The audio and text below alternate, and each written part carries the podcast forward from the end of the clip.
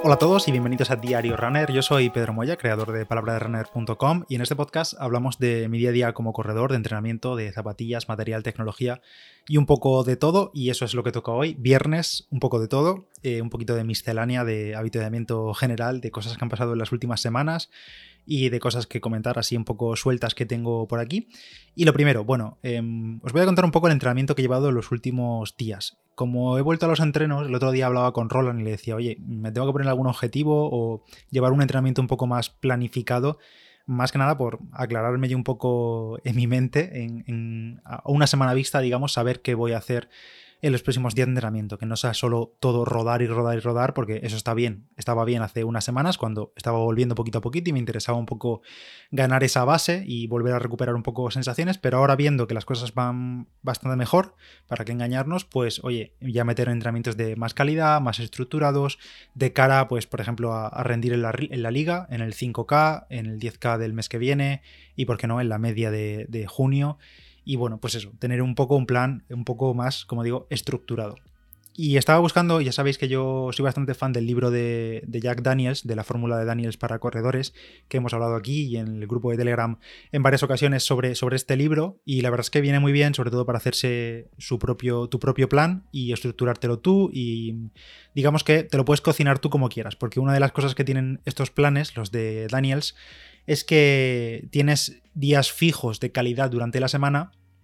pero eh, el resto de días suelen ser días suaves, es decir, eh, acumular kilómetros restantes que tienes hasta cumplir los que te tocan esa semana a base de kilómetros suaves, casi siempre al final te indica que hagas unos strides, que en español sería creo que lo traduce como aceleraciones y bueno, eso, no son series en sí porque son strides, son aceleraciones de 10, 15 segundos y luego recuperas pues 40, 50 segundos y otra vez otro stride, no son sprints, simplemente es eh, acelerar la marcha cuidando sobre todo la técnica, eh, fijándote más en cómo, en cómo se comporta tu cuerpo cuando aceleras demasiado, así de rápido, digamos, que cambias mucho del, del, trote suave de la carrera del resto del entrenamiento, que a lo mejor es en, en mi caso a ritmos de 5.30, 5.35, 5 40, 520, es decir, muy muy suave, normalmente por debajo de 140 pulsaciones, una cosa así, estoy yo en esos ritmos ahora mismo, pues a pegar un acelerón, descansar, pegar otro acelerón, así al final para estimular un poquito en esas sesiones más tranquilas. Pues bueno, estuve mirando, eh, como digo en el de Daniels, lo malo es que te tienes que cocinar tú el resto de días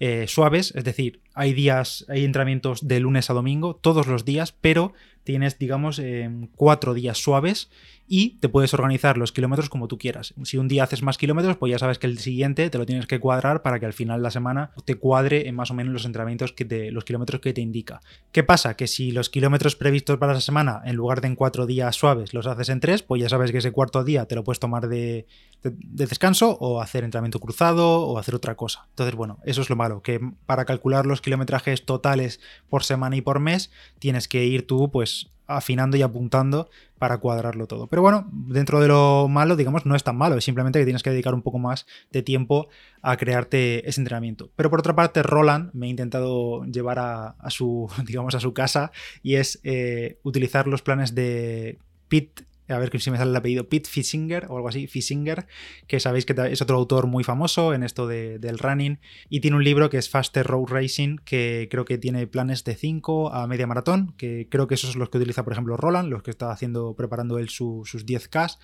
Y, me está intentando también engañar, engañar entre comillas, que muy amablemente, eh, para decirme nada, que pruebe con esos también, que le mire, que le eche un vistazo. Y la verdad es que son mucho más fijos, digamos, sabes exactamente cada día lo que tienes que hacer, no tienes que hacer ningún cálculo como sí tienes que hacer en el, en el de Jack Daniels. Pero bueno, eh, todavía no me he decidido ni por uno ni por otro. Estoy esta semana con los de Daniels, que creo que va de 64 a 80 kilómetros por semana como máximo. Es un plan que es compartido entre 5 y 10K. Y bueno, es para los que no controláis cómo van los planes de Daniels, lo que hacen es que tienen un sistema de VDOT que le llaman, que creo que está basado en el VO2 max por minuto y tú le dices, tienen una calculadora, aunque en el libro hay unas tablas, pero hay una calculadora online que le dices, pues he hecho este ritmo, este tiempo en 10K y te dice, vale, pues tienes una puntuación VDOT de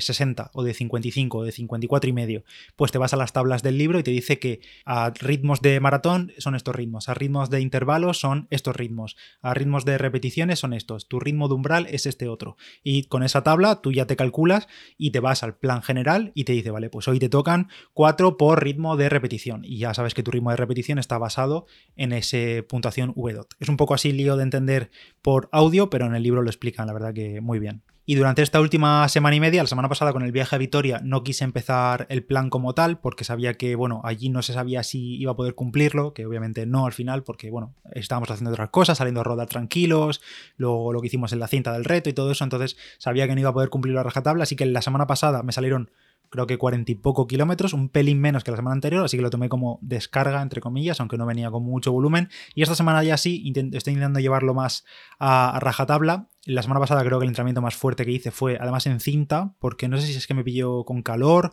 o ajetreado de trabajo y tal, y dije, venga, voy a hacerlo la cinta, y fueron 8 por 200 más 200 de recuperación, que por cierto, en la cinta para esas series tan cortas, para los que tenéis cinta y hacéis series en cinta, como eran solo 200 metros de, de repetición, de intervalo, Em, la cinta tarda demasiado. Cualquier cinta tarda varios segundos en pasar de velocidad. Por ejemplo, de 17,2 o 3, 17,4 kilómetros por hora a 12, por ejemplo, o a 11, que son los, eh, la velocidad de recuperación, pues la cinta tarda unos segundos. Y claro, para no perder ese tiempo o no estar ese tiempo corriendo de más, lo que hacía yo, lo que hago yo en la cinta es meterme al lateral de la cinta. Es decir, salto al borde de la cinta, dejo la cinta siempre a la velocidad máxima de la, serie, del intervalo por ejemplo, a 17,3 y la recuperación la hago en parado, así de simple. Luego sí que es verdad que hago un poquito más de enfriamiento y de calentamiento para cuadrar los kilómetros y ya está. Y esta semana ya pues me he metido directamente a la fase 2 de los entrenamientos de, Daniels, de Jack Daniels. Digamos que cada plan de Daniels se divide en cuatro fases. La primera fase suele ser base y luego las distintas fases siguientes pues son más enfocadas al desarrollo del V2 Max, más sesiones de umbral, más sesiones de, ritmo. Eh, bueno, cada fase que creo que duran de una a cuatro, o sea, de tres a cuatro semanas cada fase, pues eh, va, enfocándose en un trabajo concreto. La primera siempre suele ser la base y si ya tienes mucha base y tal, pues también puedes empezar directamente por la fase 2. Así que esta semana, pues el lunes hice casi 13 kilómetros, 12 kilómetros y medio, muy suave, a 5.10, 5.15, con esas aceleraciones, esos strides al final, que la verdad me pongo a 3.30, 3.20, una cosa así durante 15 segundos y luego recupero 45 segundos. Y luego 15 segundos de stride y 45 segundos, sin parar, simplemente al trote y luego acelerón durante 15 segundos y, así. El martes hice 8 x 400 que la verdad que muy buenas sensaciones, mm, sí, y además volví a ponerme las Endorphin Speed, me las encontré en el armario y llevaba mucho tiempo sin usarlas, y dije, venga, me, animo con ellas. Y la verdad que, pues eso, sigue siendo un zapatillón increíble. Que por cierto, ahora han salido las dos. Han salido el modelo Endorphin Speed 2 y van a seguir siendo el mismo zapatillón porque prácticamente no han cambiado nada. Es la misma zapatilla, han cambiado un pelín el upper y todo lo demás es igual. Misma placa de nylon, misma media suela, eh, mismo todo. Simplemente han cambiado un poco los colores, eso sí, y un poquito el upper. Así que se, se viene otra vez zapatillón un año más. Que casi que me alegro porque mejor hay veces que las marcas se ponen se lía la manta a la cabeza y hacen una revolución total al año siguiente y la lían, así que me alegro que, por esa parte hayan mantenido la, la esencia, digamos, casi toda la esencia de la Endorphin Speed, que como ya hablamos en un episodio anterior, para mí es una de las zapatillas del 2020 sin duda. El miércoles me hubiese tocado también entrenamiento muy suave, que suelen ser, pues eso, a ritmos de 5.20, 5.30, muy, muy suave, pero me lo tomé de descanso, me fui al gimnasio y me lo tomé de descanso después porque me tocaba sesión de fisio, ya os dije que estaba yendo ahora cada tres semanas, la cosa va bien, eh, visita al fisio, bueno, le comenté algunas molestias continuas que suelo tener así un poco en reposo en el rotuliano, en el tendón rotuliano de la rodilla afectada, pero nada, nada que me impida correr, incluso corriendo no lo noto, es simplemente más en, reposo y en, a veces, no sé, es un dolor rarillo que aparece ahí en segundo plano, que supongo que, bueno, no sé si es normal, pero ahí está siempre. Y se lo comenté, bueno, estuvimos tratándolo, la verdad es que estos días, día después he estado muy bien, ayer incluso al día siguiente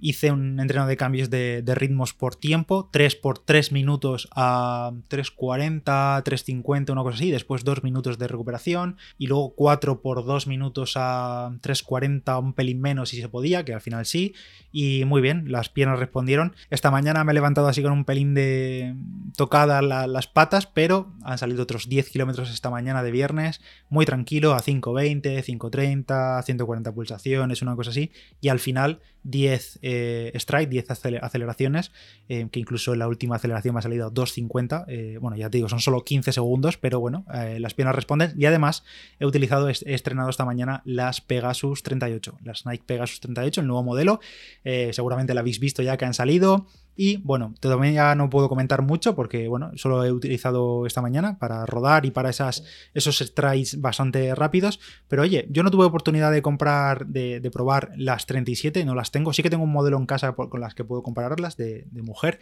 pero no tengo, no no he, corrido con las 37. Y sí que es verdad que, bueno, ya habréis visto que hubo bastante controversia con el modelo anterior. Mm, básicamente gente que le encantaban y otra gente que, bueno, que las ha tenido que devolver, que no se parecían en nada a las 36, que han dado problemas en el Aquiles, sobrecarga de sóleos, eh, bueno, eh, ya te digo, amor-odio, esto es así tanto con las Pegasus como con cualquier otra zapatilla. Al final, cada pie, cada persona es un mundo. Y esta primera carrera con las 38, eh, la verdad que a mí no me han parecido mala zapatilla. Pues todavía es pronto para hablar, ha sido un entrenamiento muy simple, muy tranquilito. Y sí que es verdad que estoy un poco influenciado, no sé si esa es la palabra, pero acostumbrado al fin y al cabo a rodar con las Invincible durante las últimas semanas, el último mes y pico. Y claro, es que no hay color entre una y otra, tanto en amortiguación como en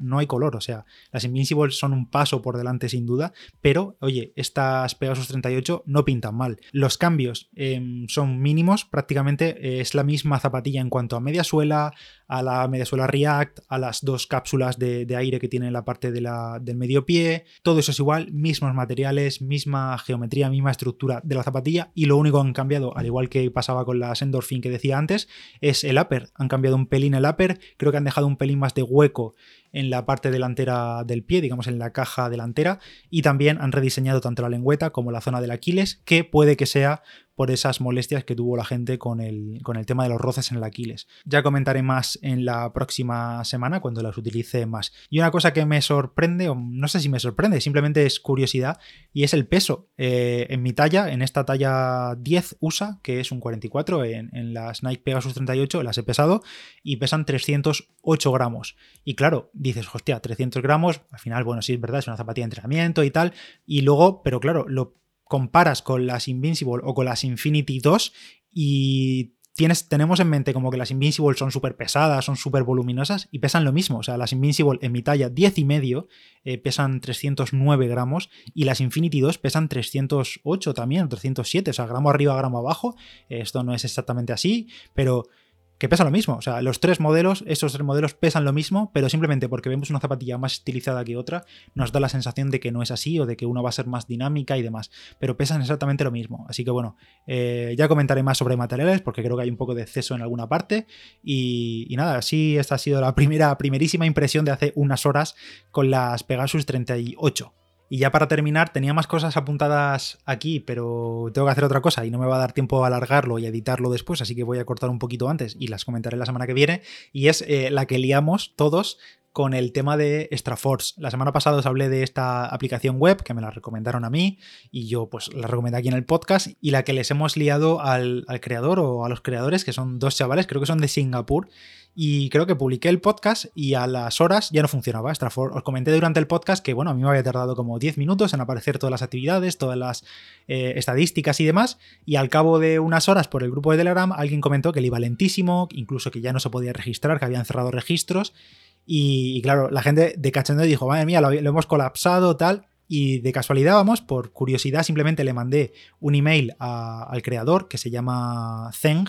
que, sí, creo que son de Singapur, Zen se llama, eh, G-Zen o algo así, y, le, y como tienen un email de contacto, pues le envié un email y le dije, oye, eh, he publicado este podcast, soy de España, tal, no sé si el cierre de, registros ha sido por una avalancha de usuarios o algo, pero que sepas que no es nada malo, que no te están intentando atacar o algo así, que no tienes un colapso del servidor, sino que somos gente corredora legal que simplemente quiere utilizar la, aplicación. Y, nada, le di las gracias por la iniciativa, por currarse algo así, que es gratuito y todo, nada, que un saludo desde España. Y me contestó así en plan tono de cachondeo, ah, ¿qué es tu culpa? Eh, y se ve que sí, que efectivamente nosotros le, bloqueamos el servidor, se lo petamos literalmente eh, de la avalancha de, usuarios, no sé cuántos fuimos, 200, 300, 400, no lo sé, no lo sé, porque yo solo lo comenté aquí en el, en el podcast y lo que, y lo que compartí por, por redes, por Telegram y por Twitter y todo eso. Pero bueno, en definitiva, que el Zen eh, no se esperaba ese volumen de, usuarios, seguramente tienen usuarios, pero bueno, van entrando ya cuenta gotas y se encontró esta avalancha, el servidor no le dio de más y tuvo que cerrar, tuvo que parar el servicio. Seguramente muchos estuvisteis ahí con el mensajillo de que, bueno, por cierto, luego me hizo gracia porque nos dio las gracias en el mensaje que aparece en la web, decía que había un colapso por los usuarios que venían del podcast Diario Runner y tal, así que gracias por esa promoción que, nos hizo gratuita. Y nada, me comentó que durante esa misma semana iba, estaba trabajando en ello y que iba a cambiar de servidor, de hosting, y otra vez me volvería a avisar cuando abriese servicio y además a todos los usuarios nuevos que se habían registrado durante esos días, que en principio venían por el podcast, por Diario Runner, pues les iba a regalar unas semanas de la suscripción Pro, que ya os dije que tenía unas estadísticas extra y demás. Y dicho y hecho, pasaron los días, lo arregló, ha cambiado de servidor, me escribió otro email, le ha dado la versión Pro a todos sus usuarios, seguramente a ti también te lo habrá dado, y a mí también me comentó que por esta promoción que, le hemos hecho me ha activado la cuenta Pro durante un año. Así que Zen, muchas gracias. Le dije también que a lo mejor escribía un artículo en la web y me dijo, oye, si lo haces, avísame con unos días de antelación para que prepare otra vez el servidor. Y le dije, sí, sí, no te preocupes, tranquilo. Así que nada, me alegro, oye, me alegro porque mucha gente ha conocido el servicio a raíz de esto. Ojalá algunos se hayan quedado y hayan pagado y oye, el chaval se lo, se lo merece y ha sido una anécdota curiosa, la fuerza que tenemos de aquí desde, desde el podcast y, todos vosotros la que le